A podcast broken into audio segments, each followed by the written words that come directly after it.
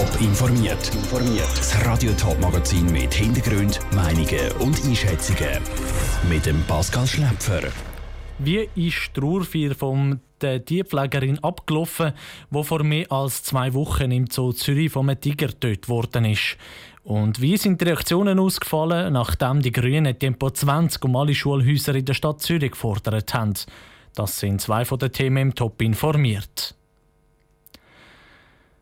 Es war ein Unfall, der den ganzen Zoo Zürich tief erschüttert hat. Eine Tierpflegerin ist Anfang Juli in ein Tierkeg hineingegangen. Sie hat gemeint, dass Tiger in einem anderen Bereich eingeschlossen sind und dass sie selber sicher ist. Das ist aber nicht der Fall. Die Tierpflegerin ist dann von einem Amur-Tigerweibli Irina angegriffen worden und tötet worden.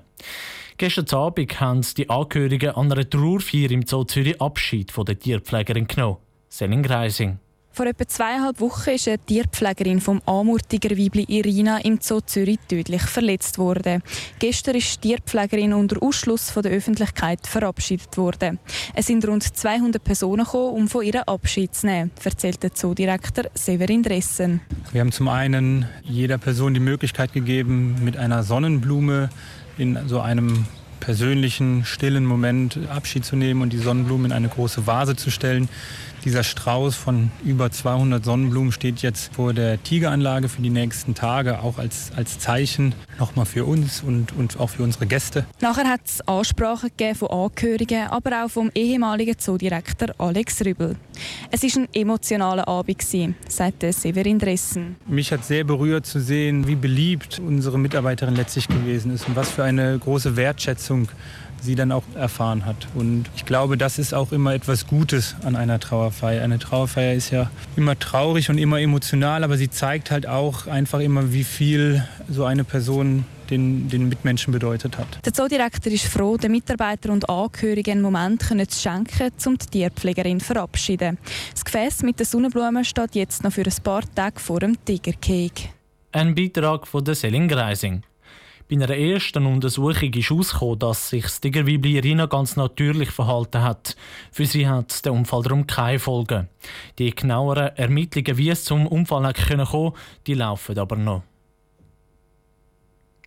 Es ist ein ewiger Streit. Braucht es mehr Tempo 30 in der Stadt Zürich oder nicht? Obwohl die Frage noch nicht fertig diskutiert ist, gehen die Grünen jetzt gerade nochmal einen Schritt weiter und fordern Tempo 20 rund um alle Schulhäuser. Sicher und sinnvoll finden sie selber, unnötig und übertrieben finden die Gegner. Andrea Blatter. Wenn Schülerinnen und Schüler vom Oerliker Liguster-Schulhaus in der Pause wollen spielen oder shooten, dann müssen sie auf die andere Strassenseite. Und das sei gefährlich. Auch wenn auf der Straße Tempo 30 ist, heisst es im Vorstoß, wo der grüne Gemeinderat Balz Bürgisser zusammen mit einem Fraktionskollegen eingereicht hat.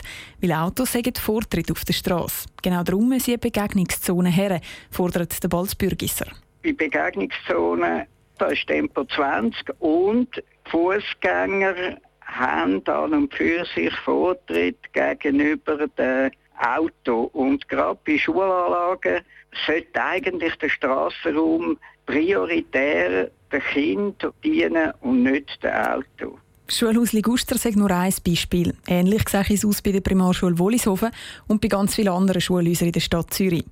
Der FDP-Gemeinderat Andreas Egli findet Begegnungszonen dort, wo das Kind schützt, nicht grundsätzlich schlecht. Jetzt ist aber die Frage, ob es da sinnvoll ist, eine Verallgemeinerung zu machen oder ob es nicht besser wäre, wenn man im Einzelfall würde schauen, was die Bedürfnisse sind.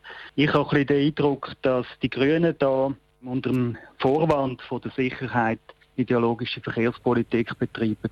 Und dass es eigentlich gar nicht um die Sicherheit der Kinder geht, sondern schlicht und einfach darum, den motorisierten Verkehr zu verlangsamen und schließlich aus der Stadt Zürich zu verbannen. Der Beitrag von Andrea Blatter.